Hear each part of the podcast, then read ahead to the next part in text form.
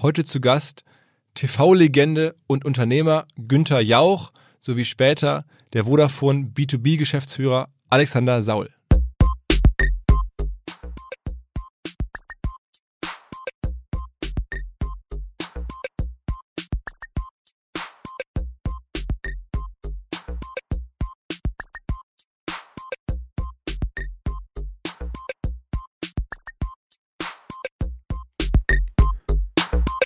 Herzlich willkommen beim OMR Podcast mit Philipp Westermeier.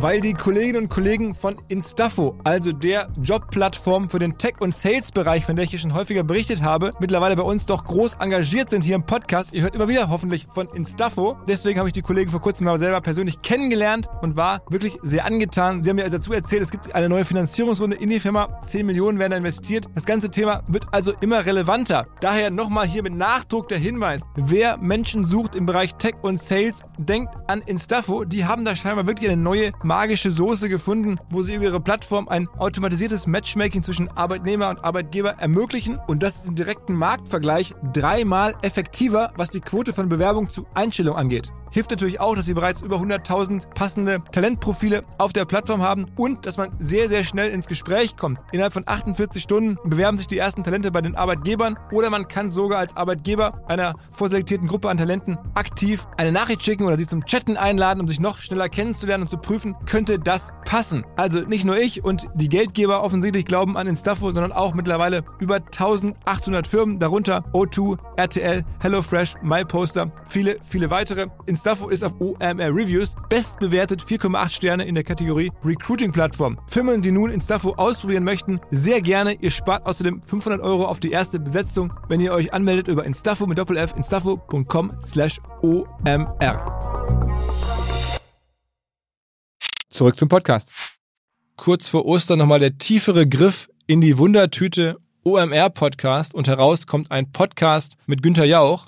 Was soll man sagen? TV-Legende, sehr, sehr erfolgreicher Unternehmer und ein Stück Inventar der Bundesrepublik. Das habe ich auch so zu ihm selber gesagt im Podcast und das hat er so stehen lassen.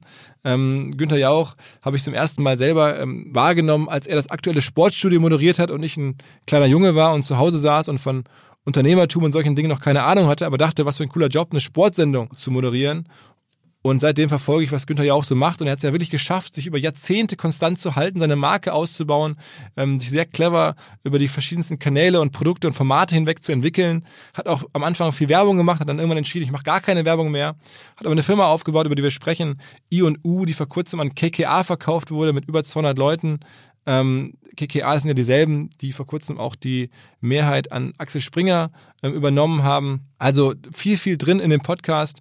Ähm, wir haben uns getroffen ähm, vor kurzem in Potsdam, wo er wohnt, wo auch ein Restaurant hat und saßen uns dann in der gebotenen Distanz in seinem Restaurant ähm, gegenüber und haben dann die Aufnahme gemacht und ein bisschen uns unterhalten. Danach haben wir noch ein Foto gemacht, sind ausnahmsweise für dieses Foto einen Schritt aufeinander zugegangen. Aber auch wirklich nur für dieses Foto kann ich euch garantieren. Ja, jetzt kenne ich Günther Jauch und ihr gleich auch. Bevor wir aber in den Podcast reingehen, vielleicht noch ganz kurz ein äh, Hinweis. Es gibt nämlich danach noch ein Gespräch mit dem Alexander Saul, das ist der Geschäftsführer B2B, also der B2B-Chef von Vodafone, ein ganz wichtiger Partner von uns, mit dem wir gemeinsam, mit Vodafone wollten wir gemeinsam im Mai beim OMR-Festival einen richtig großen Aufschlag machen. Eine eigene Halle hatte Vodafone dort konzeptioniert ähm, und wir hatten uns gefreut. Das kann jetzt so nicht stattfinden, logischerweise. Also habe ich gedacht, Mensch, ich rufe mal den Alex an, hör mal, wie es gerade so läuft bei ihm, wie Vodafone betroffen ist von Corona, ähm, wie sie es auch schaffen, uns alle hier irgendwie äh, sozusagen betriebsfähig zu halten über Internet, denn am Ende liefern die ja das Internet. Ähm, und wie er das so sieht, zum Beispiel mit dem Thema ähm, Handy tracken äh, und, und gucken, ob sich dort Leute äh, zu nahe kommen oder welche Leute sich nahe kommen. All diese Themen, die gerade auch aktuell sind, die Mobilfunkfirmen betreffen. Ähm, das kommt im Anschluss. Hier vielleicht ein ganz kurzer Auszug schon mal. Da sehen wir schon kurzfristig jetzt eine etwas erhöhte Nachfrage. Ne? Klar, also da ist dann schon mal die Frage nach einer, Band, einer kurzfristigen, ganz schnellen Bandbreitenerhöhung, nach äh, zusätzlichen Service-Rufnummern, die geschaltet werden müssen, nach äh, äh, Hotlines und so weiter und so fort. Also das ist schon sehr, das ist schon da, ja. Ähm, und da versuchen wir natürlich auch zu helfen, so gut es halt irgendwie geht. Ne? Und wir haben auch da auch ganz konkret unsere äh, Anschalteprozesse deutlich reduziert und, und, und beschleunigt. Also von etwas, also eine Bandbreitenerhöhung dauert so ungefähr, je nachdem, was für eine Bandbreite das ist, aber ich sag mal über einen dicken Daumen so um die drei Wochen etwa. Mhm. Und wir haben für besonders äh, systemrelevante Kunden so einen Prozess in, in, ins Leben gerufen, wo wir das äh, in unter 24 Stunden zurzeit hinkriegen. So, das gesamte Telefonat mit dem Alexander Saul gibt's im Anschluss an den Podcast. Aber jetzt geht's erstmal los, direkt mit Günter Jauch. Was? Etwas äh, Corona-überhangen sitzen wir hier am, ist das der Heilige See? Ja. Ähm, und ich freue mich, dass wir das machen können. Freue mich auch. Hallo. Äh, hallo. Also ich habe gerade schon im Vorgespräch ein bisschen erklärt, nicht der typische Gast für diesen Podcast, aber natürlich extrem interessant.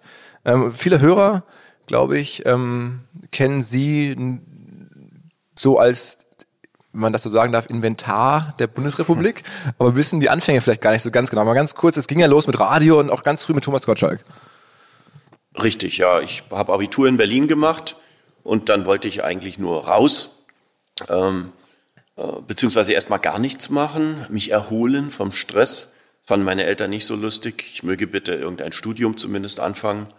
Dann habe ich mich für Jura äh, beworben und habe gejubelt, äh, weil mein Abiturschnitt so schlecht war, äh, dass ich erstmal abgelehnt wurde, Numerus Clausus, und äh, bekam dann zu meinem tiefen Bedauern einen Nachrückplatz und habe dann tatsächlich ein Semester Jura an der Freien Universität in Berlin studiert und habe dann aber die ähm, Aufnahmeprüfung an der Deutschen Journalistenschule in München geschafft und bin dann da nach München hingegangen, war glaube ich der der jüngste, den es da äh, je gegeben hat. Und für mich war das toll, ähm, da zu lernen, habe die Ausbildung fertig gemacht, ähm, was dazu führte, dass ich mit 20 Jahren äh, ein Angebot vom Bayerischen Rundfunk bekam, fest angestellt zu werden in der Sportredaktion, Radio, fand ich super, Sport hat mich interessiert, habe ich gerne gemacht.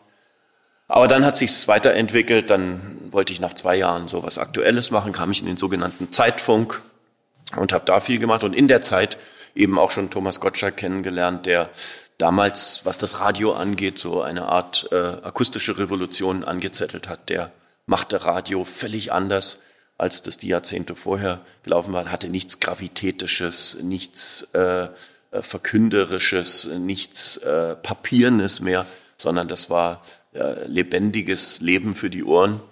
Und das fand ich großartig und seitdem sind wir da gut befreundet. Aber es muss ja auch diesen Moment gegeben haben, dass Sie beide immer so ein bisschen aufeinander Bezug genommen haben, so, eine Art, wie soll man sagen, ganz besondere Situation kreiert haben, gegeneinander gestichelt haben, im selben Sender waren. Das ist so eine, so eine mysterische äh, Moment. Ja, also das kam einfach daher, er war äh, äh der äh, lustige Unterhaltungsfuzzi und ich war der langweilige Informationsonkel. Und ähm, diese beiden Pole haben wir sehr äh, extrem äh, bedient, dass er mir erklärt hat, was in den äh, Dallas und Denver Folgen im Fernsehen am letzten Abend passiert war, was mich gar nicht interessierte. Und ich erklärte ihm also die Grundzüge der äh, russischen Außenpolitik. Und äh, zwischen diesen Polen ist es dann immer zwischen uns zusammen äh, hin und her gegangen. Und das hat den Leuten sehr gefallen. Es war damals schon lustig, wenn ich das heute höre, manche haben das alles mitgeschnitten, finde ich es nicht mehr so lustig. Aber das geht wahrscheinlich den meisten, die äh, Bilder oder akustische Aufnahmen von früher von sich hören, dass sie das irgendwie nicht mehr so exotisch finden. Und was war dann sozusagen die erste richtige Beschleunigung Ihrer Karriere? Ja, die Beschleunigung war dann sicherlich ähm, die Jugendsendung im bayerischen Fernsehen live aus dem Alabama. Mhm. Ähm, ähm, da war nach mir Giovanni Di Lorenzo und dann war ähm, die Frau Maischberger, mhm. hat es dann auch übernommen. Vor mir war Amelie, mit mir zusammen war Amelie Fried. Und so ging das ähm, immer hin und her. Und dann war eine Beschleunigung, aktuelles Sportstudio im ZDF. Dann war eine Beschleunigung, Gottschalk übernahm Wetten das 1982 und gab an mich die Sendung Na sowas, die dann bei mir Nasiste hieß im ZDF ab lustige, bunte Unterhaltungssendung. Ja, und so hat sich das dann immer weiterentwickelt. 1990 kam dann ähm, die Möglichkeit zur RTL zu gehen. Da sollte ich, glaube ich, auch den Unterhaltungsclown machen und habe gesagt, nein, das möchte ich nicht. Ich würde nur zur RTL wechseln, wenn ich ähm, so eine ähm, unterhaltsame Informationssendung machen könnte. Und dann habe ich mir das Konzept von SternTV ausgedacht und ähm, mit anderen zusammen und das war dann auf einmal genau äh, diese Wundertüte, akustische äh, und, und, und, und Fernsehwundertüte, äh, eben auch die, äh, die den Leuten gefallen hat und die super funktioniert hat. Jetzt auch seit mittlerweile über 30 Jahren. Mhm. Wie lange braucht man also wie lange muss man Fernsehen machen, bis man so dieses Household Name, das einen jeder erkennt? War das Jahre im Aufbau oder ist man nach zwei, drei Jahren schon da? Das war am Anfang natürlich deshalb relativ einfach, weil es noch gar kein privates Fernsehen gab. Es gab auch kein äh, privates Radio, als ich angefangen habe. Das heißt, äh, die Leute kannten mich zwangsläufig. Das führte auch zu lustigen Situationen, wenn ich, wenn ich in München irgendwo beim, beim Bäcker war und habe da meine Brötchen, äh, besser gesagt Semmeln, äh, bestellt.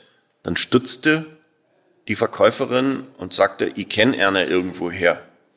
Ich sag, ja, kann schon sein. Ja, was, da sagen Sie mal irgendwie Ihre Stimme, das kommt mir bekannt vor. Und dann habe ich gesagt, ja, ich bin der, der morgens früh, den Sie dann immer hören bei Bayern 3. Mei, so jung sind sie. Ich hab mir einer ganz anders vorgestellt, so 60, 60 Jahre mit grauen Schläfen, das gibt's ja gar nicht. Schau mal, das ist der, der da morgens immer. Und deswegen war es wirklich gut, dass ich mit Radio angefangen habe, weil ich wirklich immer wie ein Schülerzeitungsredakteur äh, aussah über viele Jahre und man mir eine ernsthafte Fernsehtätigkeit wahrscheinlich nicht so richtig abgenommen hätte. Ich habe eigentlich mit Fernsehen erst angefangen, als ich so 30 war. Da ging es dann äh, so langsam. Ja, und dadurch war es einfach noch äh, als, als Fernsehdinosaurier, der ich da mittlerweile bin, das zu entwickeln. Da gab es Gottschalk, dann später Harald Schmidt, dann gab es noch mich und dann die ganzen wirklich Altvorderen wie Rudi Carell, ähm, Hans-Joachim Kuhlenkampf äh, etc. Ich glaube, dass solche Dinosaurierkarrieren im Moment durch die völlige Zersplitterung äh, der Fernsehlandschaft und dass sie, wenn sie irgendwo fünf Prozent der Nutzer auf sich vereinigen können, schon im Grunde ein Superstar sind, ähm, dass deswegen unter Umständen solche Karrieren gar nicht mehr möglich sind. Mhm, mhm. Ähm, was war denn vielleicht das Format, was am, am besten sozusagen zu Ihrer Karriere beigetragen, oder am meisten beigetragen hat? Wahrscheinlich Stern TV am Ende, ne? Von, von der Länge und dann Wer wird Millionär?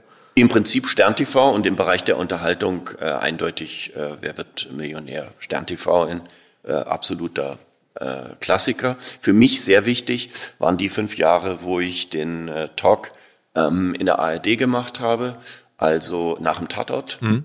Ähm, das war für mich äh, sehr interessant und waren faszinierende Jahre, äh, sehr anstrengend, ähm, immer auch ein Kampf ähm, innerhalb der ARD, was man machen konnte.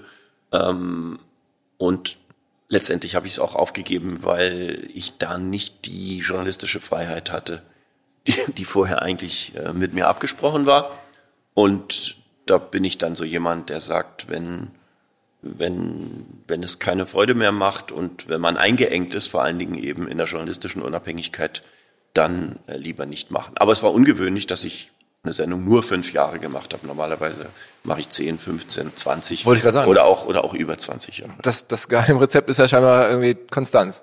Ja, das äh, ist einfach so. Und im Unterhaltungsbereich ist mehr, Wer wird Millionär tatsächlich so eingeschlagen, wie ich das selber auch nicht für möglich gehalten habe. Die Quoten sind da jetzt auch natürlich niedriger geworden, aber ich sag mal so, wir schweben da immer noch sehr solide weit über den Wolken während wir ursprünglich tatsächlich mal im Weltall angefangen äh, hatten. Ich hatte mal ein Jahr, da hat äh, jede Sendung, und die kam dreimal die Woche, äh, im Schnitt zehn Millionen Zuschauer gehabt. Also das war, das ist äh, absurd. Das ist heute äh, nicht mehr zu machen mit dieser fragmentierten äh, Medienlandschaft. Ähm, aber damals ging das eben noch. Und wann kam wirtschaftlich der Moment, wo Sie zum ersten Mal die Gelegenheit hatten, eine eigene Sendung zu produzieren? Weil mein Verständnis ist von TV, dann wird's auch nochmal lukrativer. Ja, äh, einerseits ja, andererseits auch ähm, risikoreicher. Ich wollte nie Produzent werden und äh, habe das immer gescheut, wie der Teufel das Weihwasser, aus einem einfachen Grund. Ich wollte immer nur verantwortlich sein für das, was ich vor der Kamera oder im Radio sage, mache, moderiere, erzähle, praktiziere. Aber ich wollte nie verantwortlich dafür sein, der Ton hat da irgendwie nicht gestimmt, die Beleuchtung ist ärmlich, was haben Sie denn da äh, für komische Kameraeinstellungen etc. Das hat mich erstens nicht interessiert und zweitens wollte ich dafür eben auch nicht verantwortlich sein. Es kam dann aber so, dass vom Eigentümer der Produktionsfirma, die Stern TV gemacht hat, das war im Wesentlichen damals Gruner und Ja, dass äh, die doch immer höhere Gewinnerwartungen hatten, was die Produktion dieser Sendung anging, denen wir auch nachgekommen sind. Und ich dachte dann immer, naja, dann freuen sich alle, dass die Gewinne wachsen und lassen einen in Ruhe. Da habe ich aber das erste Mal gelernt, dass dann äh, doch die Forderungen sehr deutlich wurden. Bringen Sie bitte im nächsten Jahr 50 Prozent mehr Gewinn. Und wenn man den dann mit Mühe und Not gebracht hat, bitte im nächsten Jahr 70 Prozent mehr Gewinn. Und das fand ich irgendwann nicht mehr so komisch. Vor allen Dingen, weil es an die Substanz der Sendung ging. Je mehr Gewinn Sie immer abliefern müssen, desto weniger Geld können Sie in Ihr Produkt reinstecken. Das frustriert einen irgendwann mal, wenn es heißt, wir könnten eine Sache richtig ausrecherchieren, aber wir haben kein Geld mehr, um ein Kamerateam nochmal nach Indien zu schicken. Ich wollte es aber nach Indien schicken. Also habe ich irgendwann gesagt, Leute, äh, entweder ich produziere das ab jetzt, habe ich nach, nach zehn Jahren gesagt, also oder nach neun Jahren. 1990 fing, ging die Sendung los. 1999 habe ich gesagt, Leute, äh, gibt nur eine Chance, dass ich als Moderator dabei bleibe. Ich produziere das künftig. Große Aufregung beim Eigentümer, weil sie befürchteten, dass ich im Jahr 2000, als der wahnsinnige Hype am neuen Markt war, äh, mit Höchstständen äh, der Börsen, dass ich die Firma äh, sofort für, wie es damals hieß, 500 Millionen D-Mark das wären umgerechnet gewesen 250 Millionen Euro, an die Börse bringen. verkaufen würde. Genau, an die Börse bringe und verkaufe. Das wäre wahrscheinlich damals sogar möglich gewesen, war aber überhaupt nicht meine Absicht. Und dann habe ich gesagt, Leute, wie kann ich euch eure Sorgen nehmen? Ja, indem wir mindestens 25,1 Prozent der Firma behalten, habe ich gesagt. Könnt ihr sehr gerne machen, aber bitte nur maximal drei Jahre. Ah, dann musst du uns aber nochmal extra Geld zahlen, wenn wir dich da rauslassen. Wie gesagt, ja, mache ich. Und dann dauerte es nochmal drei Jahre und dann gehörte mir die Firma ganz. Und ich hatte sie äh, auch fast 20 Jahre, bis ich sie dann tatsächlich verkauft habe. Und, aber das ist schon der Bereich, wo es dann attraktiv ist. Also wenn man jetzt sozusagen als angeheuerter Moderator gegen, gegen Honorar was macht, das ist auch schon nicht schlecht. Aber wenn man sozusagen das ganze, den ganzen Produktionsetat bekommt, dann ist es nochmal spannender. Ja, das ist ähm, finanziell spannender, aber ist natürlich auch mühseliger, ist mit erheblichen Risiken verbunden. Man wird für alles ähm, verantwortlich gemacht, muss sich auch äh, um alles kümmern. Und was das Allerwichtigste ist, man hat, bei uns war das so, äh, die Verantwortung für eine stark wachsende Firma, die am Ende tatsächlich 150 feste ähm, Angestellte äh, hatte. Und über 200, glaube ich, insgesamt, ne, mit, mit allen. Ja, wenn es überhaupt äh, reicht. Hm. Wahrscheinlich eher. Aber, aber auch 50, 60 Millionen Euro Umsatz habe ich so nachlesen können, Größenordnung? Ja, ähm, et, etwas weniger, aber so äh, in dem Dreh. Mhm. Und das sind ja nicht Werbeumsätze, sondern sind ja dann die, die Gelder, die die Sender dafür bezahlen. Also man, man, man pitcht dann ein Konzept oder man wird halt auf, beauftragt und dann bekommt man Richtig, man muss äh, versuchen, ähm, unabhängig zu werden. Am Anfang war es so, dass 100 Prozent der Sendungen unserer Firma von mir moderiert wurden. Ganz gefährliche Sache. Totale Abhängigkeit von mir. Wenn ich mal umgefallen wäre, wäre die Firma äh, erledigt gewesen. Weswegen ich sehr früh gesagt habe, ihr müsst bitte unabhängig von meiner eigenen Person äh, werden. Sonst wird das immer eine ganz fragile Angelegenheit sein. Und dann ist tatsächlich der Prozentsatz der Sendungen, die nichts mit mir als Moderator äh, zu tun hatten, ähm, ist so stark gewachsen, dass ich, glaube ich, am Ende noch, noch 10 Prozent der Sendung moderiert habe. Und interessanterweise, wer wird Millionär? habe ich nie den Produktionsauftrag bekommen. Wollte ich gerade sagen, das ist ja eigentlich aus unternehmerischer Sicht total. Das wäre ein Traum. Wollte ich gerade sagen, damit, damit werden wahrscheinlich mittlerweile Milliarden verdient oder Millionen, Hunderte von Millionen über die Jahre. Ja. Und ausgerechnet da, wo sie auch ja. richtig Hebel gehabt hätten, zu sagen, ja. Mensch, das möchte ich jetzt gerne auch in meiner, meiner Sendung, in meiner, meiner Firma haben, sonst mache ich es nicht mehr. Ja. Das ist Endemol Shine, glaube ich, die Firma, ja. die es macht. Ich konnte es kaum glauben, als ich das irgendwie recherchiert ja. habe. Das ist so und die haben von Anfang an, glaube ich, die europaweite Lizenz sogar gehabt und daran war äh, nie zu rütteln. Das habe ich dann auch hingenommen, so wie Sonne und Regen. man hätte ja auch das anders nennen können und dann ein bisschen andere Farben und wer wird Milliardär oder irgendwie so, wer wird reich.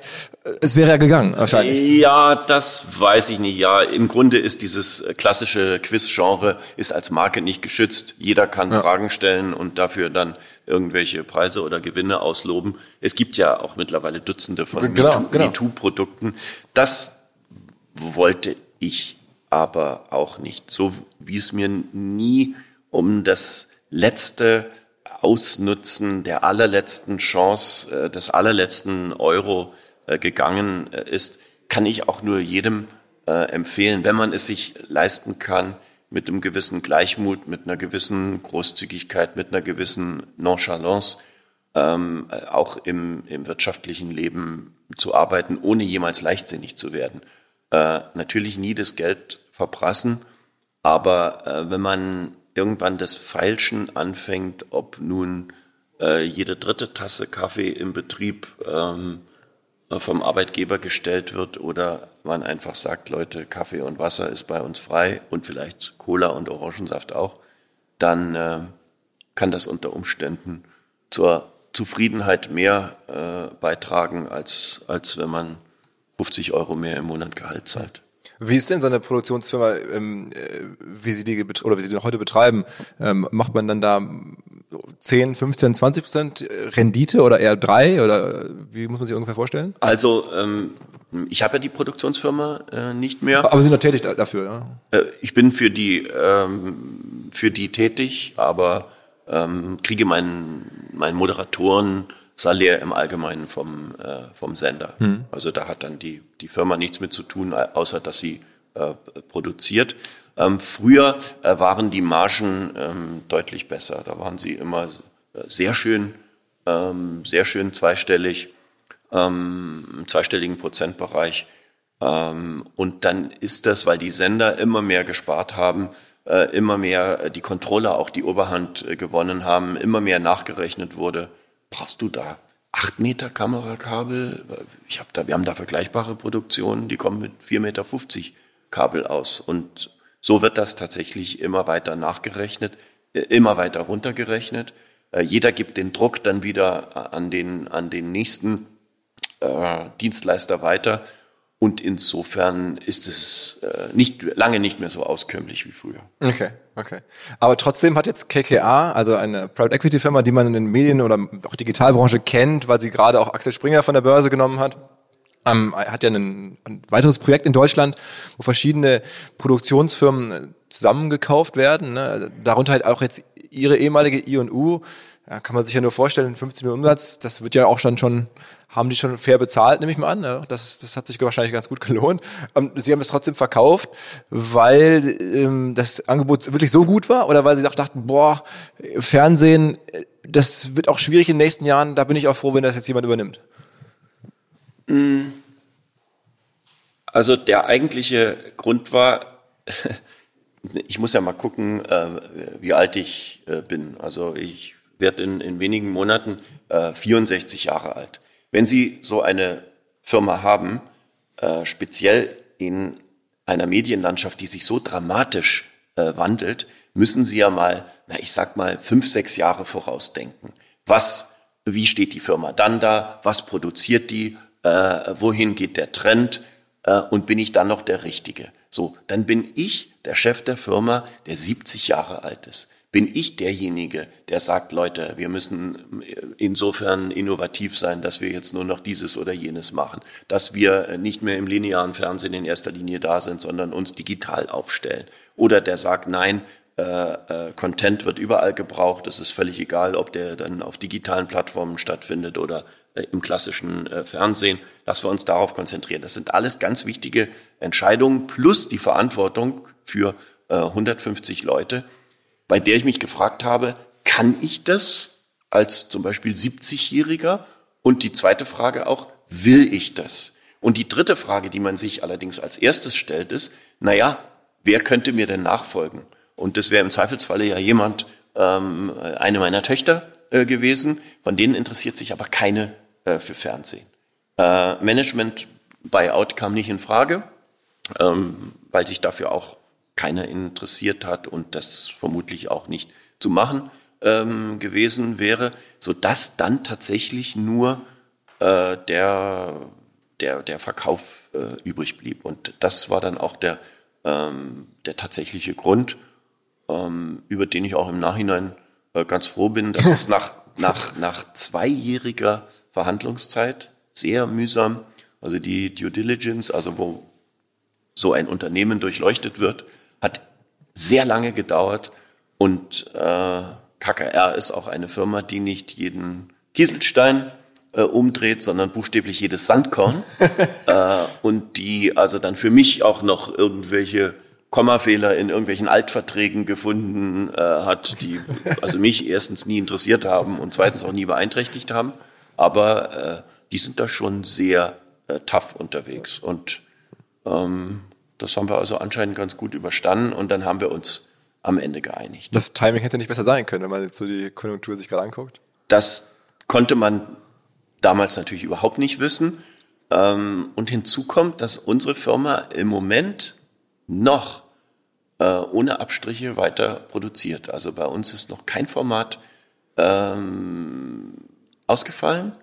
Ähm, ist, ist auch noch nichts Wichtiges verschoben worden. Also die Firma ist momentan eigentlich so leistungsfähig, wie sie, wie sie zu meiner Zeit fast nicht war. Also die Auftragslage sieht sehr gut aus. Ist denn das Kundenportfolio der Firma, sind das nur die klassischen Sender oder gibt es mittlerweile auch diese großen Digitalplattformen wegen derer ja auch, glaube ich, KKA die, Transaktion gemacht hat. Die wollten ja am Ende was haben, was sie dann an Amazon, an Netflix und sonst wie verkaufen können. Ja, also äh, klar, äh, da gibt's auch YouTube-Formate, äh, die wir machen. Der digitale Bereich ist bei allem, was auch mit SternTV zu tun hat, ähm, ist stark äh, ausgebaut und aufgewertet worden. Ähm, das, das sicherlich schon. Und das ist dann auch äh, ohne mich, glaube ich, äh, einfacher äh, zu machen. Und insofern habe ich das nicht, ähm, habe ich das überhaupt nicht bereut, dass äh, insgesamt jetzt die Fernsehlandschaft, was Produktionen angeht, schwieriger geworden ist. Das konnte im Zusammenhang mit Corona keiner vorher wissen. Hm.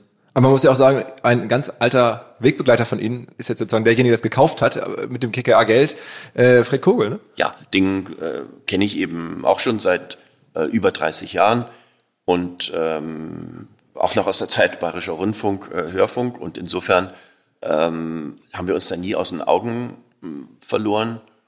Und äh, das war, das war eine sehr faire Geschichte, wie wir uns da langsam angenähert und dann am Ende auch geeinigt haben. Hm.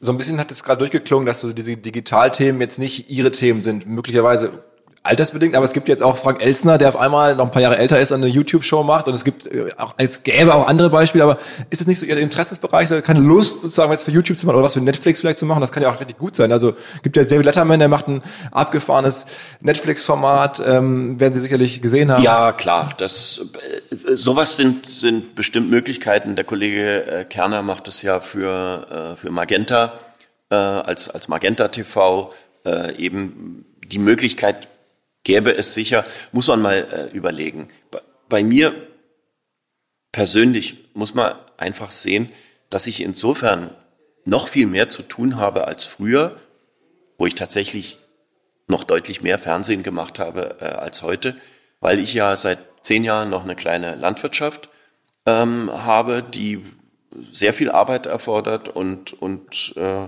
wo ich immer so gute 700 Kilometer einfache Strecke äh, pendeln muss.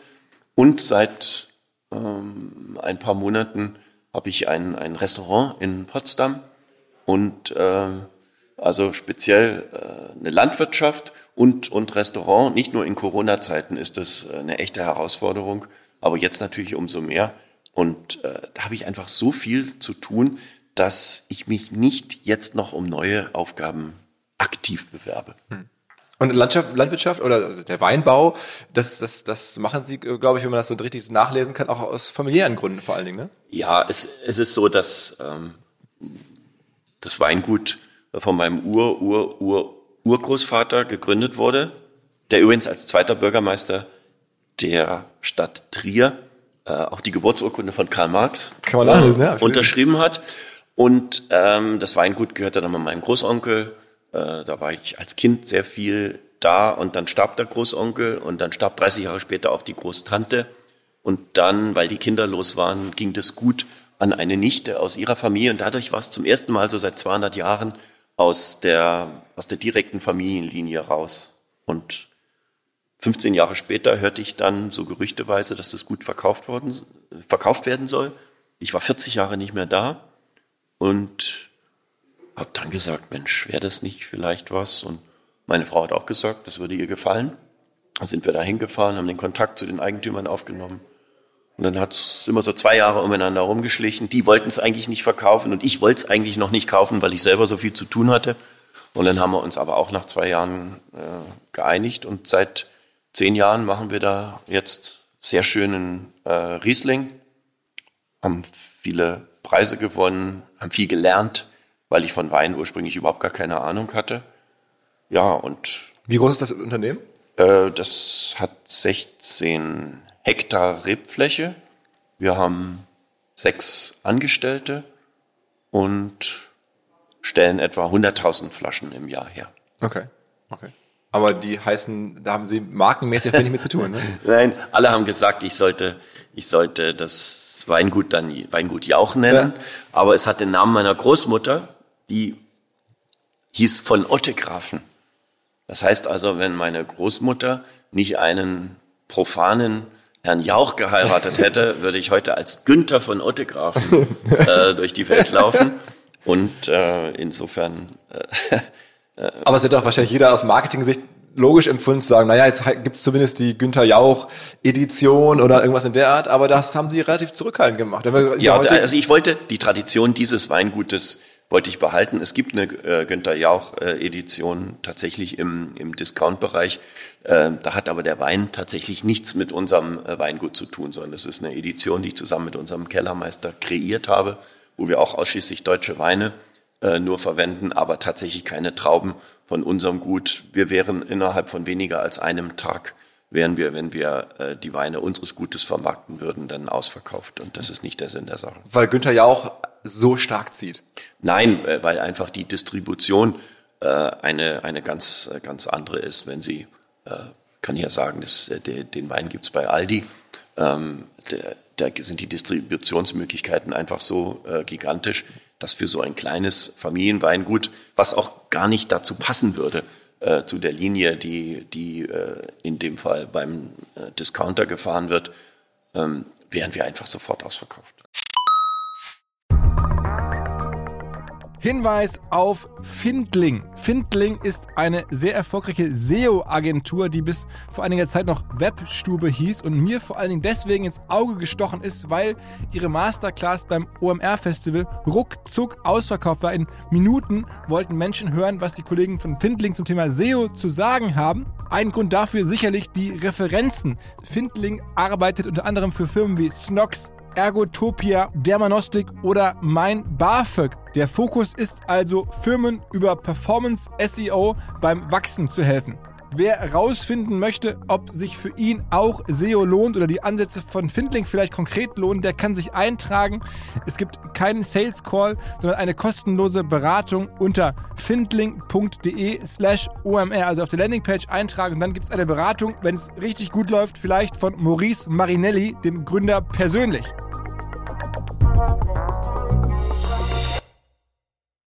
Zurück zum Podcast.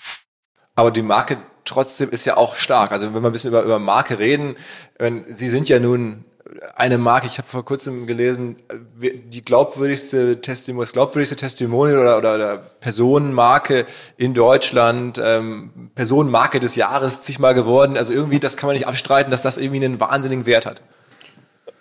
Das weiß ich nicht, das ist aber für mich ja mehr oder weniger ein, ein virtueller äh, Wert. Klar, dass wenn die Leute von unserem Weingut von Ottegrafen wissen, dass eigentlich der Jauch dahinter steckt, gibt es vielleicht ein paar, äh, die sagen, oh, ich bin neugierig, das probiere ich mal, oder die sagen, wenn der einen Wein macht, dann wird der schon vernünftig sein. Es gibt aber auch nicht wenige, die insbesondere bei so einem Produkt wie Wein sagen, ach, jetzt der, der macht sich da wichtig, jetzt hat der Fuzzi vom Fernsehen sich auch noch ein Weingut zugelegt, so wie Sting oder Angelina Jolie oder Brad Pitt in Frankreich. Und äh, ich unterstütze lieber einen armen, buckligen Weinbauern, äh, äh, der es nötig hat.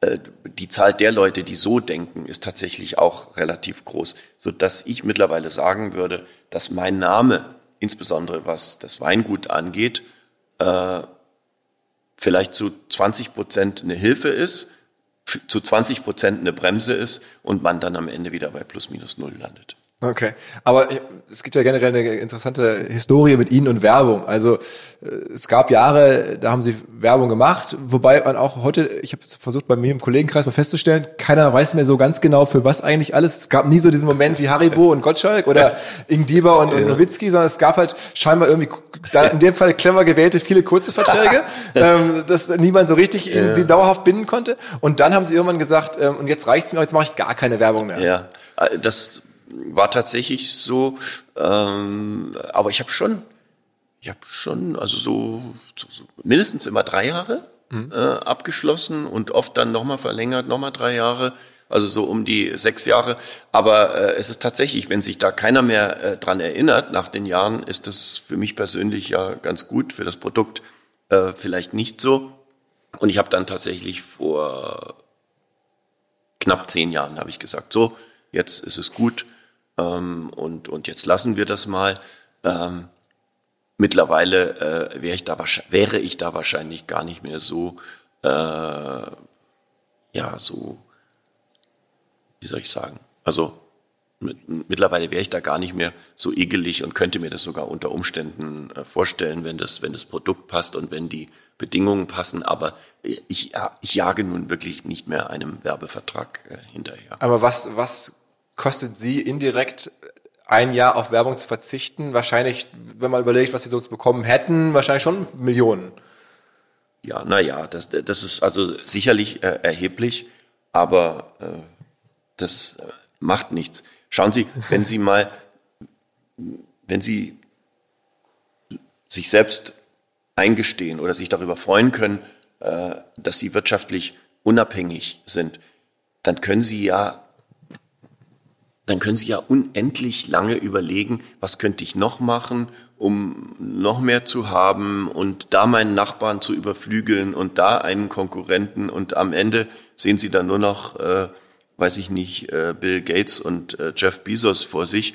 Ähm, das halte ich tatsächlich allerdings für relativ, äh, äh, ja, für relativ öde, äh, dann da sich immer weitere Ziele zu setzen und wenn Sie sagen können, mir kann eigentlich so furchtbar viel äh, nicht passieren und ich habe ein schönes Leben und ich kann vor allen Dingen so leben, ähm, wie ich möchte, dann ähm, geraten da andere Dinge äh, in den Vordergrund.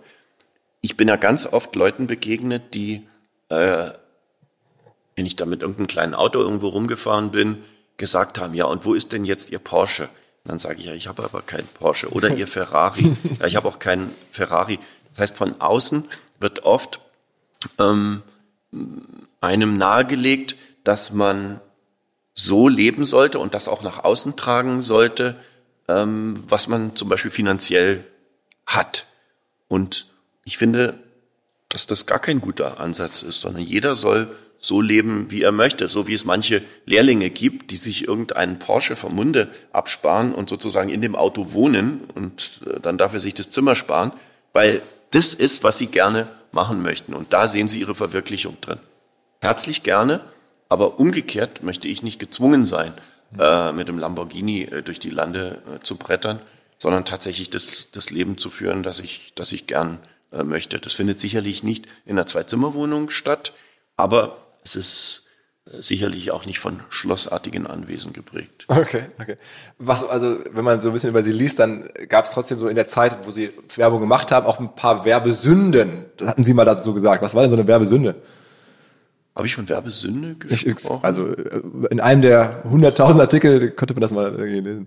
Also, ich krieg's gar nicht mehr. So, also, eine richtige Werbesünde. Meine Güte, die Telekom ist nun wirklich keine Werbesünde dann gab es immer das Versandhaus äh, Quelle, dann gab es äh, ähm, Krombacher, dann gab es, ja, alles kriege ich schon gar nicht mehr zusammen, aber wahnsinnige Sünden habe ich da nirgendwo gesehen. Okay. Gibt es eigentlich äh, bei Ihnen ab und zu Interesse oder, oder, oder auch Kontakte mit dieser ganzen neuen Startup-Szene, wo Leute Firmen gründen? Das ist ja, sagen wir mal, auch mit Prominenten zu arbeiten, ist dort ja sehr, sehr ausgeprägt. Äh, haben Sie da Berührungspunkte oder gar keine?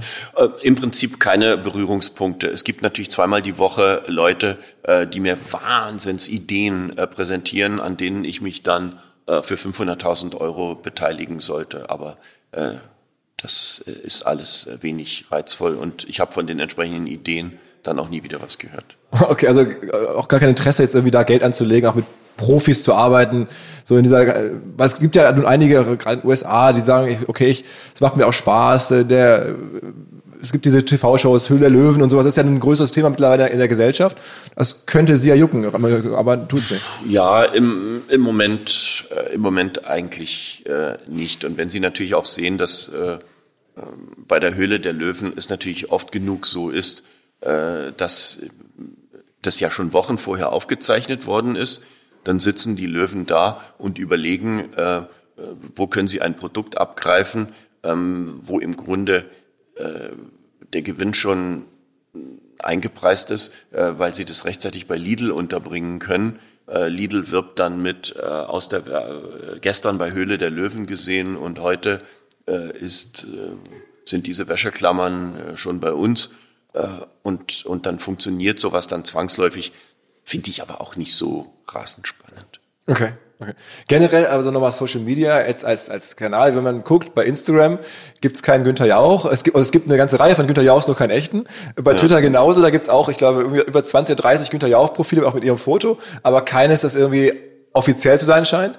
Äh, keine der Plattformen nutzen Sie so, ne? Ja, es gibt, äh, es gibt auch so und so viele Fake-Accounts bei äh, Facebook. Hm Instagram haben Sie auch recht, ähm, Twitter. Ich beobachte das von Zeit zu Zeit und solange da kein Schindluder äh, getrieben wird, apropos Schindluder, ehe ich da drauf zurückkomme, seit ähm, Monaten gibt es ganz, äh, gibt es hochkriminelle äh, Leute, die ähm, versuchen, äh, jemanden in Bitcoin-Anlagen äh, zu locken. Und sie werben zum Beispiel mit Bohlen und mit mir und mit Leuten aus Wer wird Millionär äh, äh, und man solle da nie und, und mir werden Phrasen in den Mund gelegt, dass ich mich dafür engagiert hätte.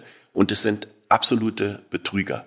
Ähm, okay. Man muss mit mindestens 250 Euro einsteigen. Mir haben Menschen geschrieben, dass sie zigtausend Euro, ihr gesamtes Vermögen, was sie zum Beispiel fürs Alter angespart haben, da verloren haben. Ich habe von Anfang an ähm, mit einer großen Kanzlei in Berlin äh, versucht, dagegen zu halten ähm, und auch rauszukriegen, wo die Leute sitzen. Vermutlich sitzen sie in Madrid. Da habe ich schon Gerichtskosten in vierstelliger Höhe bezahlt, damit äh, die irgendwie angeklagt werden können. Es ist wahnsinnig schwierig, dieser, diesem Dreck äh, und dieser Verbrecher, ähm, diesen Verbrechern Einhalt zu gebieten. Äh, und ich bin mittlerweile auch in Gesprächen, zum Beispiel mit Facebook und Google, weil das natürlich auf den Plattformen äh, stattfindet und weil ich ein Rieseninteresse habe, dass diese Betrügerei endlich äh, aufhört. Ähm, die Plattformen haben mir jetzt signalisiert, dass sie sich stärker darum äh, kümmern wollen. Ähm, aber das ist eine, eine ganz bittere Geschichte. Was grundsätzlich Social Media angeht, es ist bei mir tatsächlich eine reine äh, Zeitfrage. Ich sehe das ja auch an meinen, an meinen Kindern, dass äh, es wahnsinnig viel Zeit als Konsument schon braucht. Äh, ich frage die immer, wie vielen, wie vielen Leuten folgst du? Äh, mm, mm, äh, es sind äh, ungefähr 150, sagen die dann. Das sagt mir jeder. Wenn sie 150 zugeben, sind es mindestens 250, äh, denen sie folgen. Und wenn sie dann mal zusammenrechnen, was das am ganzen Tag über bedeutet, und wenn sie dann sagen, sie wollen diese Kanäle auch noch selber bespielen, also äh, aktiv, dann weiß ich gar nicht, wo ich die entsprechende Zeit hernehmen soll. Der Kollege Gottschalk hat mal mit größerem Erfolg einen Twitter-Account äh, geöffnet, ist dafür auch sehr gelobt worden, wie er das anfängt etc. Hat das, glaube ich, ein gutes Jahr gemacht, hatte über 100.000 Follower und hat es dann aufgegeben, weil er sagte, ich war den ganzen Tag nur noch unterwegs mit dem Gedanken im Kopf, was muss ich jetzt einfangen, fotografieren, posten, äh, um nicht am Ende des Tages mir eingestehen zu müssen, es ist entweder nichts passiert oder ich habe nichts an den Rest der Welt äh, weitergegeben. Also wenn wir irgendwann mal beim Essen waren, sagte der, du, können wir mal eben schnell ein Bild machen, dass wir, ich sag, ja gut, ja klar, das können wir irgendwie machen, aber ihm war es dann selber lästig und zum Teil auch äh, peinlich. Und ich will auch ganz ehrlich sagen, so Leute, die dann andere wiederum mit jeder Nichtigkeit äh, belämmern, also die berühmten Frühstücksfotografierer und äh, heute gehe ich wieder einen Döner essen und äh, äh, oh, hier ist ja eine Riesenschlange bei dem Geschäft. Ah, das war doch früher mal anders.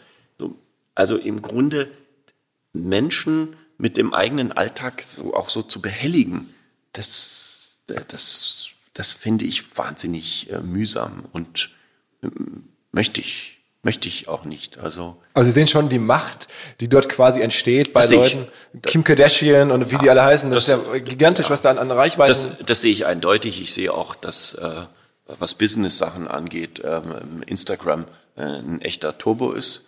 Ähm, das, das stimmt auch. Ich denke auch, dass man eben, wenn man, wenn man eine Firma hat, also wenn es zum Beispiel was, was Wein angeht, spielt Digitalisierung so langsam äh, viel zu spät eigentlich eine, eine sehr äh, wichtige Rolle. Da wird man sich was äh, einfallen lassen müssen. Aber speziell was mich als Person und als Marke, wie Sie es genannt haben, äh, angeht, ist mein Interesse einfach sehr begrenzt. Ich habe auch überhaupt keine Ambition, meine Autobiografie zu schreiben. Würde ich sicherlich auch mal äh, ein Jahr lang äh, vorne in den Bestsellerlisten landen, weil das im Allgemeinen immer ein Selbstgänger ist. Aber ich, ich habe da nicht dieses dringende Mitteilungsbedürfnis. Aber die Angebote wahrscheinlich reihenweise. Ja, das findet natürlich jeder Verlag schick und sie stellen mir dann auch äh, zehn Ghostwriter und Autoren zur Verfügung, aber ich, ich habe da keine Veranlassung und äh, also ich würde mich da selber dabei langweilen, anderen Leuten mein Leben zu erzählen sind ja also schon wirtschaftlich sehr geschickt oder auch, auch glaube ich, irgendwie interessiert vor allen Dingen. Ähm, wie ist denn Ihr Blick auf diese digitale Wirtschaftswelt, wo alle sagen, Mensch, wir werden von amerikanischen Plattformen dominiert, die sind teilweise hundertmal mehr wert als die größten deutschen Firmen. Äh, der DAX ist, weiß ich nicht, noch irgendwie ungefähr so viel wert wie Google, so. Ähm, noch nicht mal. Äh, macht da der Wirtschaftsjournalist oder Experte Jauch sich Sorgen oder wie denken Sie darüber? Auch Sorgen will ich äh, nicht sagen, aber ich sehe das natürlich schon mit großem äh, Interesse. In den letzten Tagen äh, ist Hello Fresh wertvoller geworden als die Lufthansa. Absolut. Absolut. Und ähm, das ist natürlich schon äh, äh interessant, äh, auch zu sehen, äh, wie selbst äh, so Mogule äh, wie Warren Buffett, die früher immer gesagt haben, also ich äh, ich, ich investiere nur in McDonalds, äh, Rasierklingen äh, und, und alles, was man anfassen und was ich vor allen Dingen äh, ver, äh, verstehen kann. Und was, was ist Apple, was ist Google, was ist Amazon, hat er sich immer weit äh, entfernt gehalten und ist ja mittlerweile mit seinen mehr als 90 Jahren da auch eines Besseren belehrt worden, ist da schlauer geworden und äh, äh, hat ja da sein Verhalten auch äh, entsprechend äh, geändert. Also insofern äh, sehe ich das alles äh, mit, mit großem Interesse. Auch die Turbulenzen, zum Beispiel um so eine Firma wie Wirecard, ja, ja. hochinteressant, äh, interessantes Geschäftsmodell,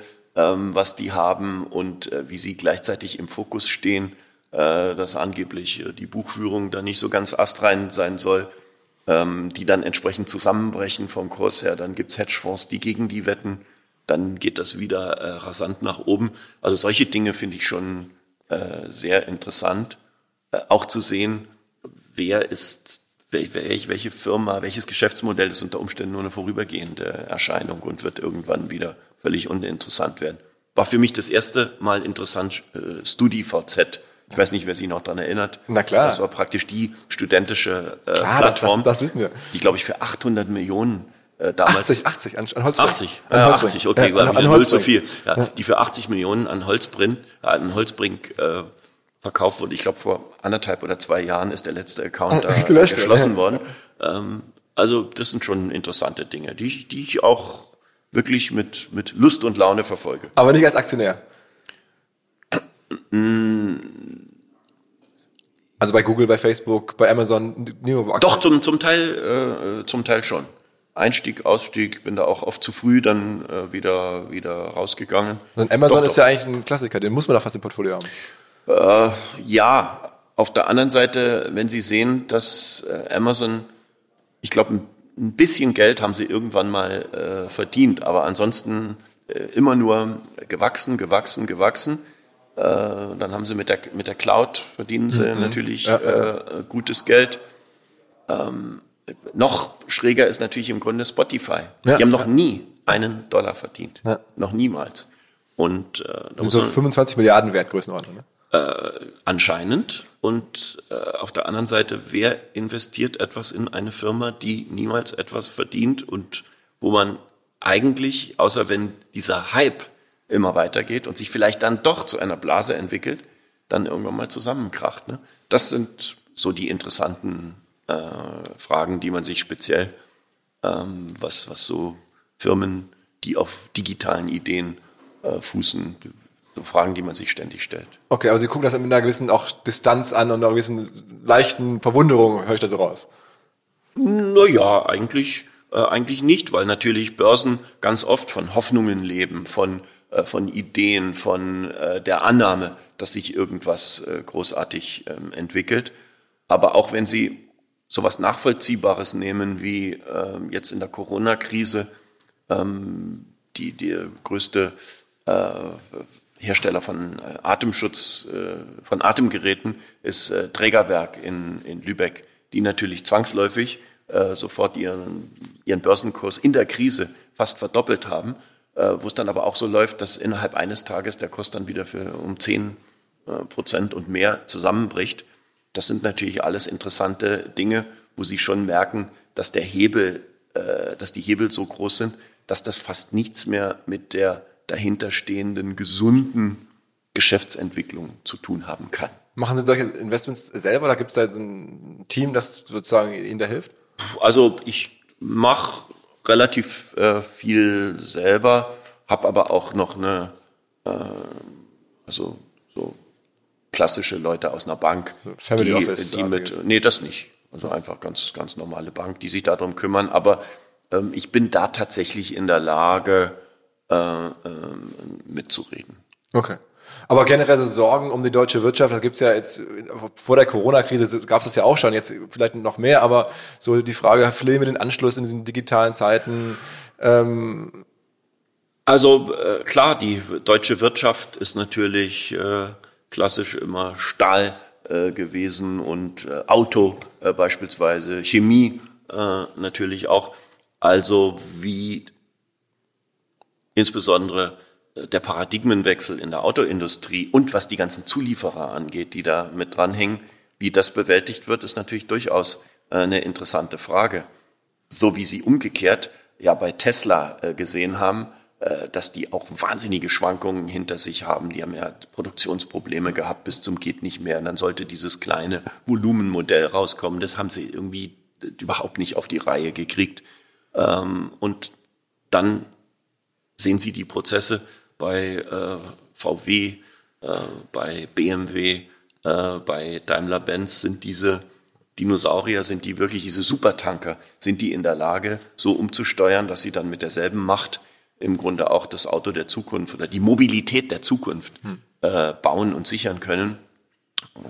Klar, die Fragen finde ich, finde ich schon äh, interessant.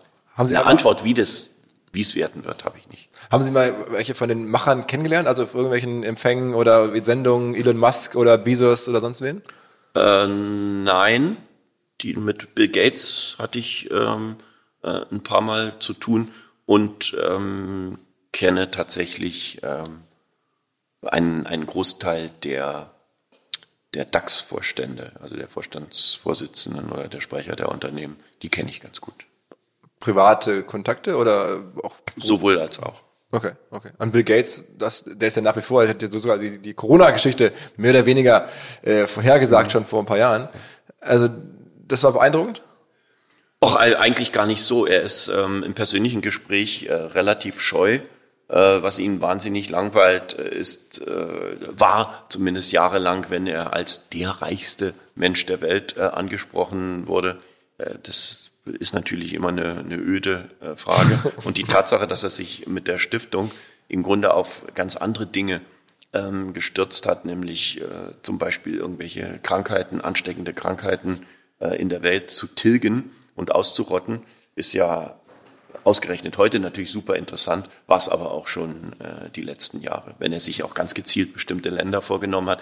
Was ich bei der Stiftung von Bill Gates äh, hochinteressant finde, ist, dass da ganz kühl gerechnet wird, mit welchen äh, Geldern, die wir wo gezielt einsetzen, können wir den größten äh, Effekt erzielen und gar nicht so diese Mitleidsnummer, ach die armen Kinder und da müssen wir jetzt mal äh, ein paar Brote hinschicken, dass, dass da gar nicht so an die Sache rangegangen wird, sondern äh, Philan Philanthropie ja. äh, unternehmerisch verstanden wird. Und das, das finde ich interessant.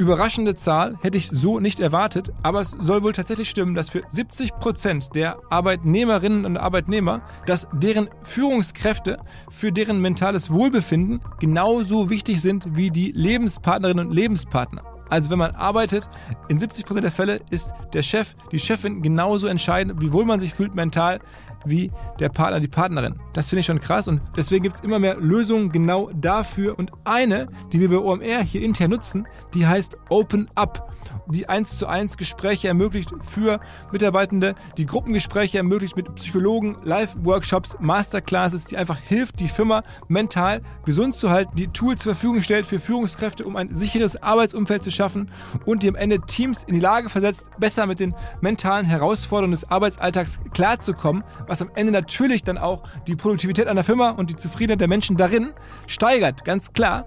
Wer jetzt also sagt, was ist dieses Open Up? Wir setzen es bei OMR selber ein. Wer das kennenlernen möchte, der findet alle Informationen unter openup.de slash Unternehmen oder in den Shownotes dieses Podcasts. Zurück zum Podcast. Ich meine, Sie sind ja auch sehr, das kann man ja wirklich auch mal drüber sprechen, sehr sozusagen ähm, philanthropisch äh, engagiert.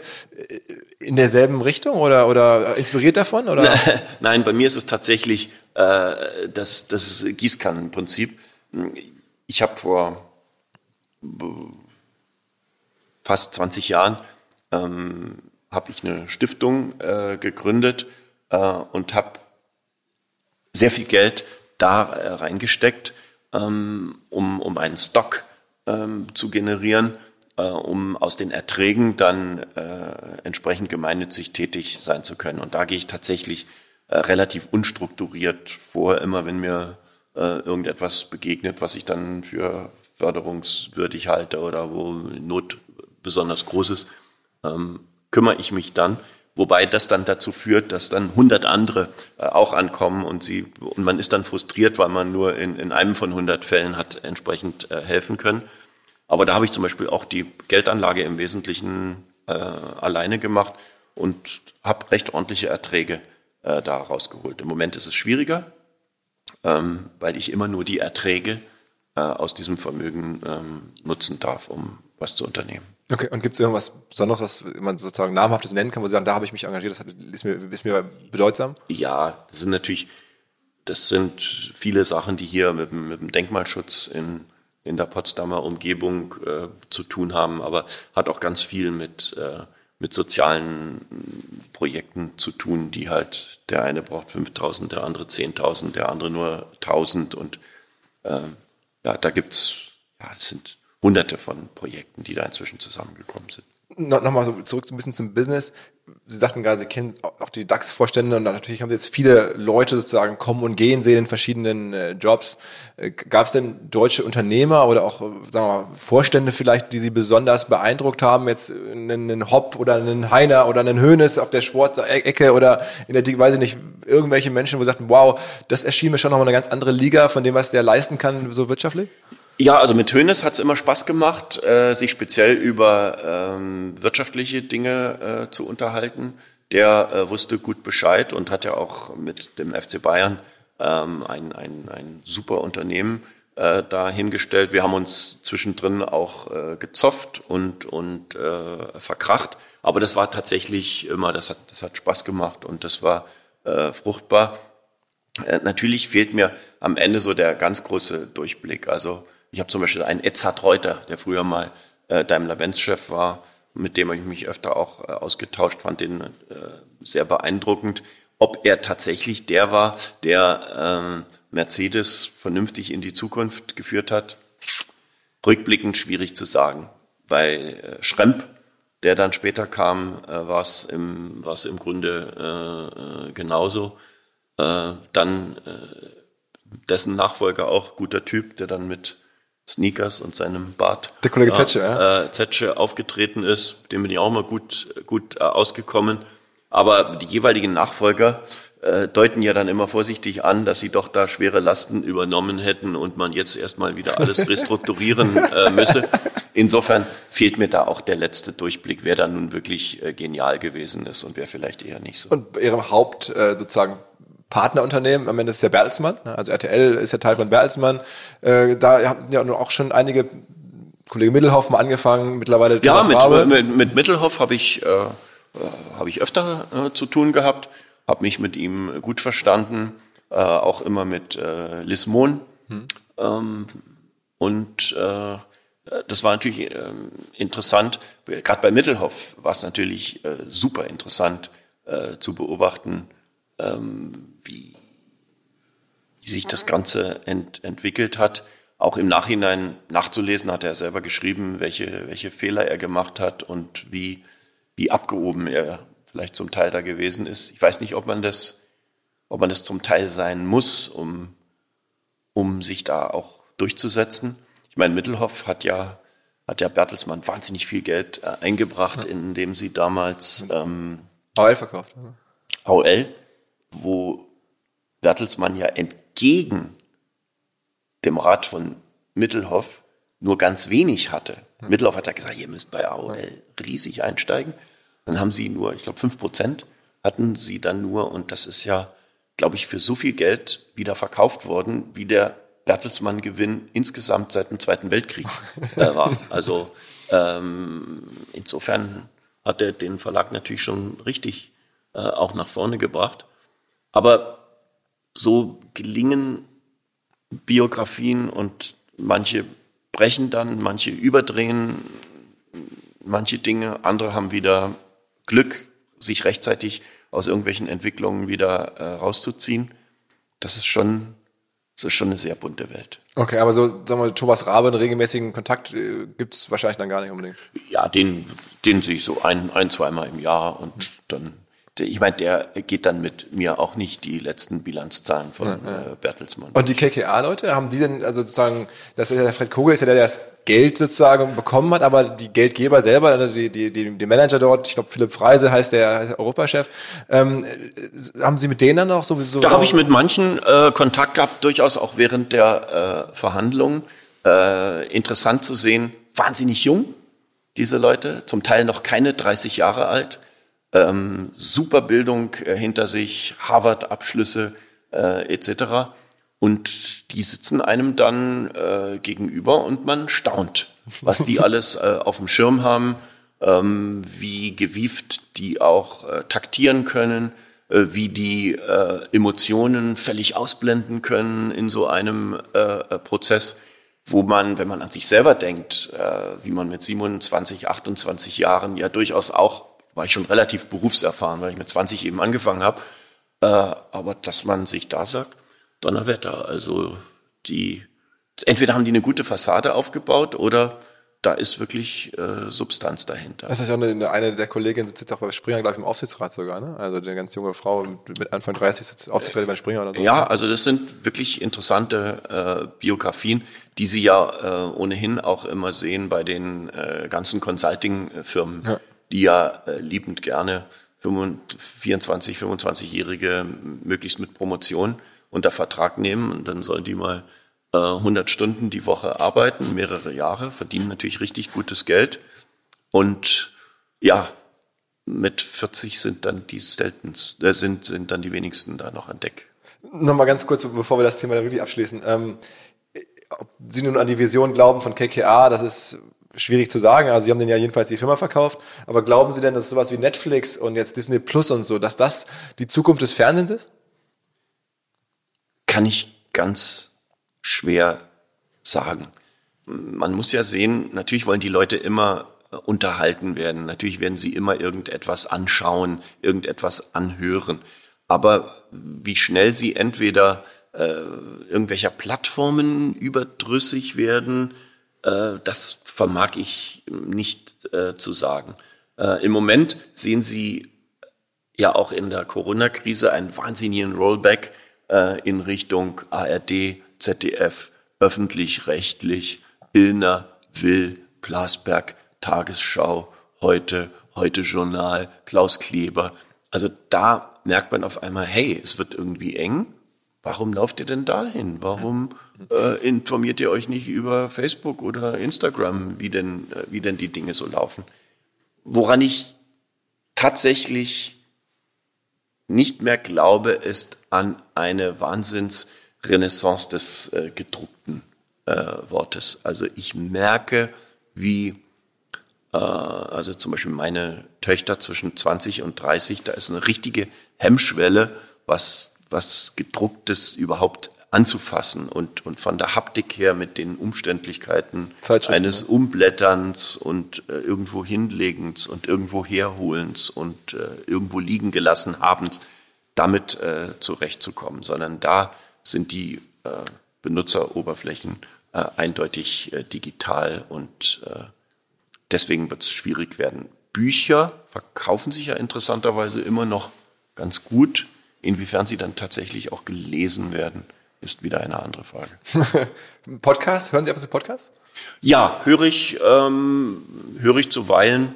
Ähm, das ist ja das, was man früher Interview nannte. manchmal, äh, im, im, im, im, Wesentlichen äh, oder manchmal zumindest.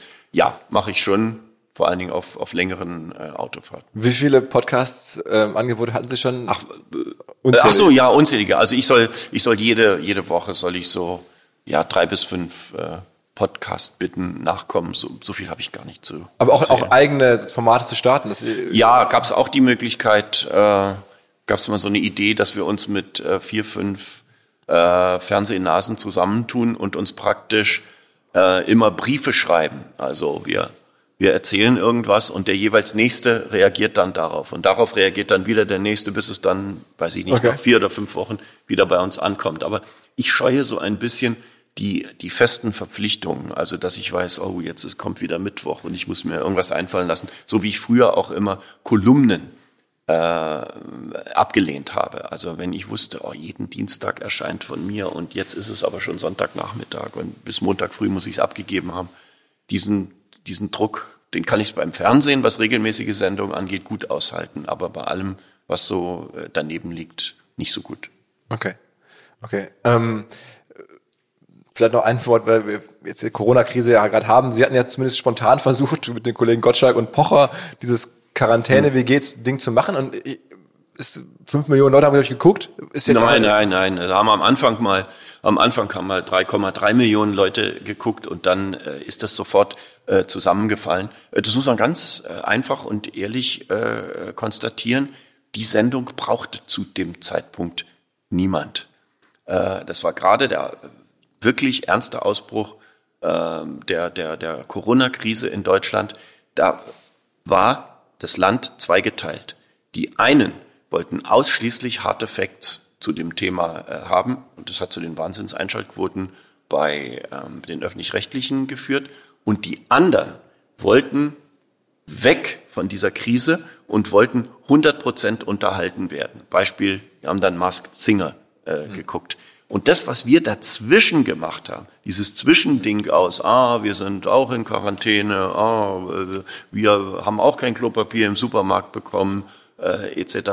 Äh, und, und gleichzeitig selber von unserer eigenen Befindlichkeit äh, zu erzählen, das hat diese Mittellage, hat tatsächlich äh, keinen Menschen äh, interessiert. Das haben wir sehr schnell gemerkt und haben sehr schnell, wir uns, mhm. an den Sender gewandt und haben gesagt, wir glauben, dass das nicht zielführend ist und dass wir dieses Projekt lieber früher als später einstellen sollten. Finde ich immer sehr gut, wenn man etwas wagt wenn man was Neues probiert, wenn man es anfängt und wenn man merkt, dass selbst mit bestimmten Verbesserungen ähm, das Projekt nicht zu retten ist, dann auch sehr schnell davon Abstand nimmt. Das Schwierigste war übrigens tatsächlich, Wir waren die Quarantäne-WG. Wenn Sie in der WG sind, sitzen Sie an einem Tisch, der eine unterbricht den anderen, ein Wort gibt schnell das andere. Dadurch, dass jeder vor seinem äh, Laptop äh, saß, hatten Sie immer diese drei Sekunden Verzögerung. Das heißt, Sie haben immer den anderen ausreden Ja, lassen. ja, ja. Dann fingen die zwei anderen sofort gleichzeitig an. Dann haben sie es mit Verzögerung gehört. Äh, nee, Thomas, bitte du. Nee, Günther, bitte sag du. Das hatte was wahnsinnig zähes, träges an sich und entsprach so überhaupt nicht einem lebendigen Hin und Her äh, Gedankenaustausch ähm, am Küchentisch äh, einer WG. Aber es ist trotzdem interessant, dass es so schnell ging. ne? Also ich meine, man hat das Gefühl von außen, ich bin jetzt kein Fernsehexperte, aber das Fernsehen in sehr langen Zyklen denkt und lange produziert, überlegt, bis das Programm geändert wird und da neue Situation. Das war gut. Ruckzuck mit großen Namen so ein Ding. Ja, das war, das war auch toll, äh, dass RTL da auch sofort äh, mitgezogen hat. Die Idee wurde ähm, bei uns, sage ich mal, noch in der Firma äh, äh, entwickelt. Ähm, aber ähm, die, die, die Leute wollten es nicht. Und das finde ich dann auch gut, dass man darauf schnell reagiert. Die Zyklen sind heute ja ganz andere. Früher haben sie äh, Jahresverträge mit oder drei Jahresverträge geschlossen und dann mussten sie die Sendungen abnehmen als Sender. Heute wird auch fast nichts mehr pilotiert. Früher wurde mal eine komplette Show aufgezeichnet und dann haben sich alle Leute die angeguckt hinter den Kulissen und haben gesagt, ja, können wir damit auf Sendung gehen und dann wurde die erst produziert. Heute ist dafür gar kein Geld mehr da, sondern sofort auf den Sender und wenn es im Grunde auf Anhieb nicht funktioniert, äh, ist es weg. Das ist schade, weil es natürlich viele Beispiele gibt von Sendungen, die am Anfang nicht funktioniert haben und dann durch die Decke gegangen sind. GZSZ ähm, ist zum Beispiel, hat am Anfang nicht doll funktioniert. Wer wird Millionär? Erste Sendung, schlechte Quote. Zweite Sendung, ganz schlechte Quote. Dritte Sendung, wieder schlechte Quote. Und erst in der vierten Sendung eine richtig gute Quote. Wenn Sie da nach drei Sendungen aufgegeben hätten, äh, wäre das Format praktisch nie auf den Sender gekommen. Okay. Hm, Also am Ende ist ja auch Wer wird Millionär zumindest das, was die letzten Jahre lang sehr stark geprägt hat. Gibt es trotzdem sowas, was, also wenn ich nochmal diese Marke Günther Jauch verstehen will, wie sie da auftreten bei über Jahre, das hat ja, folgt ja gewissen Logiken. Also ähm, sind übrigens auch der erste Gast im Podcast, den ich sieze, und aber ich habe gelesen, sie siezen immer Leute, außer Thomas Gottschalk und Kinder. Und deswegen hätte ich mich auch nie getraut, äh, aufs Duzen wollte ich auch gar nicht. Ähm, ist ja besonders. Also das ist ja offensichtlich ein, ein Markencharakteristikum von Ihnen. Auch dieses, sagen wir mal, Sie sind jetzt 64, äh, sagten Sie gerade, ähm, und trotzdem der, der, der Eindruck auch jetzt in der persönlichen Begegnung ist ja total irgendwie so jugendlich, ähm, so eine gewisse Skepsis gegenüber der Welt, aber auch eine Offenheit. Äh, Gibt es so Sachen, wo Sie sich bewusst überlegen, das sind meine Markenwerte oder Charakteristiken? Nein, nein. Ich habe auch nie äh, irgendeinen Berater gehabt. Ich habe auch nie in meinem Leben einen Manager gehabt. Ich habe auch nie äh, sowas gehabt wie äh, wenden Sie sich an mein Büro, sondern ich habe das alles immer selbst gestrickt gemacht. Ich weiß, dass das Old Economy ist und dass man sowas heute äh, nicht mehr mag. Jeder Influencer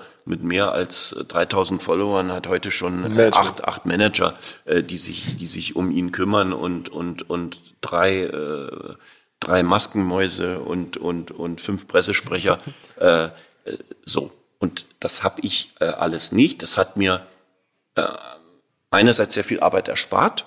Auf der anderen Seite, wenn Sie sich natürlich um jeden Mumpitz kümmern, äh, wird es irgendwann auch äh, auch äh, lästig ähm, und, und kostet dann äh, natürlich auch Zeit. Aber insgesamt bin ich mit dieser wirklich seltsamen, auch altmodischen Attitüde, die ich heute im Grunde keinem mehr äh, so richtig empfehlen kann, bin ich aber persönlich ganz, ganz gut gefahren. Ich habe damit letztlich dann immer die Kontrolle behalten und, äh, und Aber sie haben auch so diese Art, trotzdem zu sein, also dieses, dieses Sie zum Beispiel, das ist ja auch, fast das ist ja auch, auch untypisch für die Zeit eigentlich. Wird wird ja alles geduzt, ich mache selber auch, aber Ja. Sie nicht.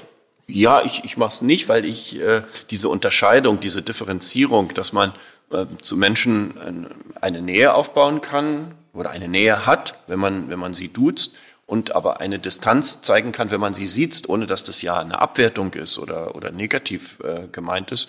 Ich finde das eigentlich äh, ganz schön, dass es im Deutschen diese Differenzierungsmöglichkeiten gibt, die ja im, im Englischen äh, so nicht möglich äh, ist.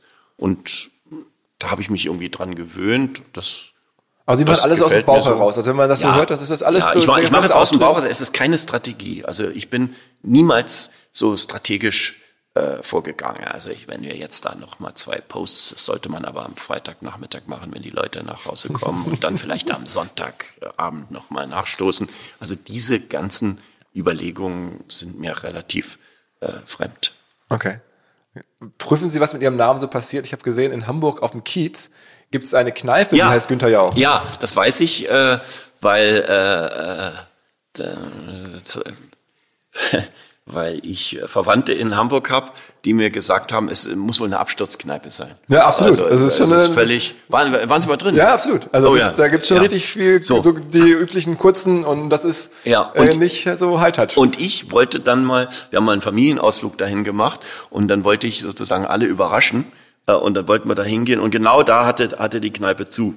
Äh, was echt schade war, da stand ich da vor verschlossener Tür und dann äh, habe ich gedacht, ja, das müssen wir dann mal äh, nachholen. Ich glaube, abgefahrener ist nur noch der goldene Handschuh. Genau, genau. Es ist so, schon ein bisschen so Ver Verwandtschaft. Also es ist schon so ähnlich. Das ist Ja. auch die ähnliche Lage da. Ähm, aber das machen die einfach, ich glaube, das, das ist deswegen möglich, weil der Betreiber heißt wirklich auch, glaube ich, Günther Jauch. Und deswegen ja, darf er das, ne? Ja, ja, ja, ja, gar kein Problem. Das fand ich auch immer prima und ich muss da, ich muss da mal vorbeischauen. Gab es denn noch andere Sachen, die mit ihrem Namen passiert sind, wo sie sagten, das ist nicht so prima oder das ist krass? Ja, es wird natürlich. Bitcoin haben wir schon gehört. Ja, Bitcoin äh, ist sicherlich äh, bitter, aber es wird ähm, immer wieder mal äh, versucht, ähm, dass ich mich irgendwo geäußert hätte oder dass ich irgendein Produkt besonders gut gefunden hätte. Und dann versucht man mich äh, einfach so werbemäßig, äh, werbemäßig zu, zu nutzen, ähm, was tatsächlich äh, böse äh, enden kann. Also es ist tatsächlich so, dass es die Marke Günther Jauch juristisch gesehen äh, gibt.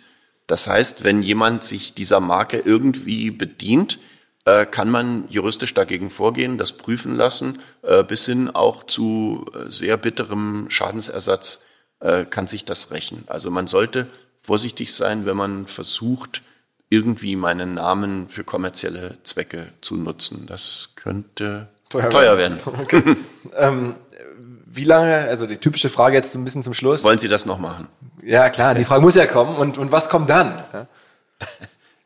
Ja, was am Ende eines Lebens kommt, ist ja, glaube ich, den meisten klar. Ja, ja, ja, leider. Ähm, aber ich habe da tatsächlich keine, äh, keine große Planung. Das Einzige, was ich tatsächlich so ähm, immer mehr zum, zum Kompass meines Lebens mache, ist, dass ich mir überlege, wo, wozu habe ich Lust, ähm, was macht mir Freude und mich nicht mehr so gerne in die Pflicht nehmen lasse, also dass ich irgendwelche Dinge mache, zu denen ich eigentlich nicht mehr so eine, so eine riesige äh, Lust habe.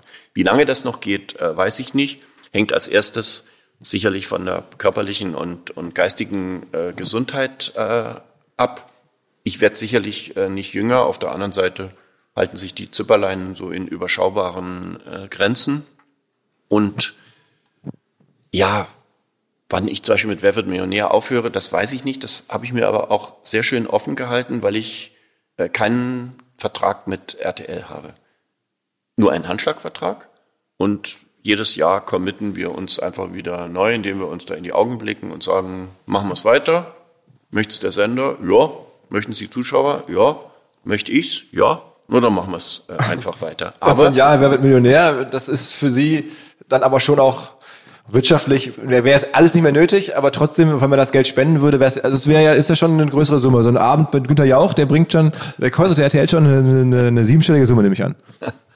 Äh, ich weiß nicht, was die Sendung äh, RTL äh, insgesamt kostet. Ich bin aber sehr zuversichtlich, dass das für RTL die letzten gut 20 Jahre ein nicht nur Erfolg beim Publikum erfolgreiches, sondern auch ein sehr lukratives äh, Programm Das ist eine typische Günther Jauch-Formulierung. Ich bin sehr zuversichtlich, dass es so gewesen ist. Das ist echt unfassbar.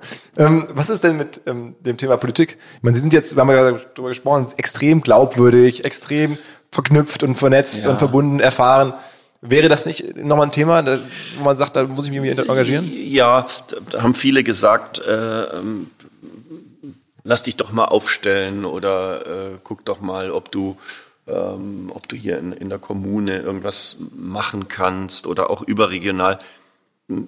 Unser politisches System in Deutschland ist ja darauf angelegt, dass sie dann äh, sich einer Partei nicht nur zugehörig fühlen sollten, sondern eben dann auch Mitglied sein sollten. Damit habe ich tatsächlich äh, ein Problem. Ich sehe für mich keine Partei, zu der ich mit fliegenden Fahnen überlaufen könnte, weil sie, sagen wir mal, 90 Prozent meiner äh, politischen, menschlichen, wirtschaftlichen Vorstellungen entspricht. Die, die gibt es schlichtweg nicht. Und ich glaube, dann äh, so, mich dann so einer Stallorder äh, zu unterwerfen und aus Rücksicht auf äh, irgendwelche Delegierten und Kollegen und äh, Menschen in der Partei, die für mich wichtig sind und der Arbeitnehmerflügel und denken Sie bitte auch an die äh, kirchlich Engagierten, so diesen, diesen mühsamen Weg äh, zu gehen, ähm, das ist, glaube ich, für mich schwer vorstellbar, weil ich tatsächlich äh, ungeduldig bin. Hm. Sehr oft ungeduldig bin und ähm, dann es ganz schwer ist, mit mir äh, auch Kompromisse äh, zu machen. Und deswegen würde ich mich da, glaube ich, unwohl fühlen. Ich würde irgendwann sagen, Leute, lasst mich damit in Ruhe, ich bin da draußen. Und das hat ja dann am Ende alle frustriert, äh, die Wähler, die Partei, äh, mich selber.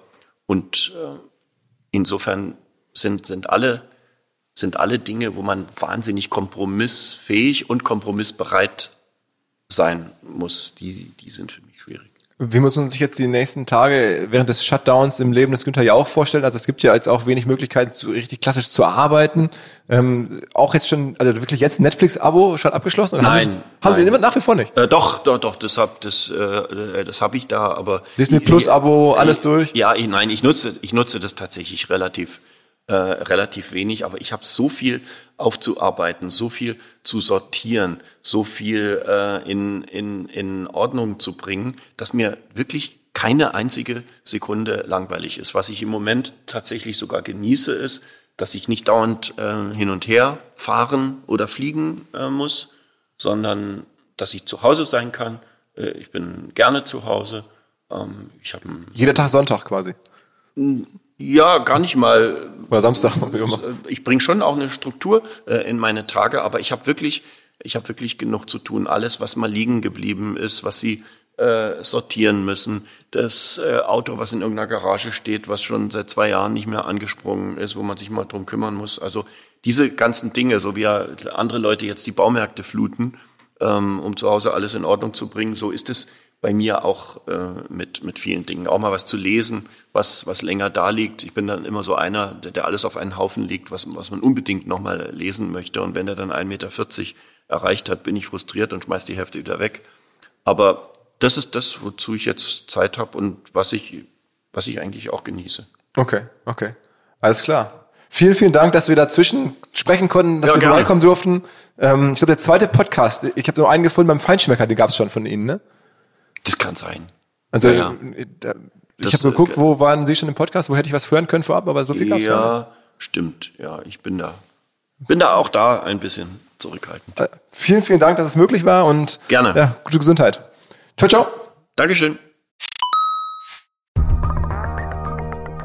Die Kolleginnen und Kollegen von Tokenize It, tokenize.it, Tokenize It versuchen, eine neue Plattform aufzubauen, über die Startups Anteile leichter rausgeben können. Sowohl vor allen Dingen an Mitarbeiterinnen und Mitarbeiter als auch an Geldgeber. Egal wer einem Startup hilft und Anteile bekommen soll, das Ganze geht jetzt mit Tokenize It einfacher, digital, schnell, keine Beurkundungspflicht, kein Notar notwendig, egal wer an der Firma beteiligt sein soll. Tokenized macht es möglich, kostet auch erstmal überhaupt gar kein Geld, sondern erst dann, wenn später Anteile gehandelt werden, wenn es dann Transaktionen gibt, dann möchte gerne Tokenized verständlicherweise mitverdienen. Das Ganze ist natürlich rechtssicher, es liegt ein vollständiges, durchdachtes Vertragswerk bereits vor. Wer jetzt also gerade gründet und überlegt, wie kann ich meine Leute beteiligen, der sollte sich Tokenize It im Detail anschauen, vielleicht einfach mal kennenlernen, ein Beratungsgespräch vereinbaren, kostet kein Geld, könnt ihr machen unter Tokenize mit Z, tokenize.it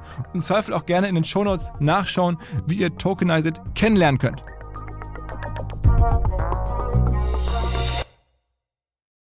Zurück zum Podcast.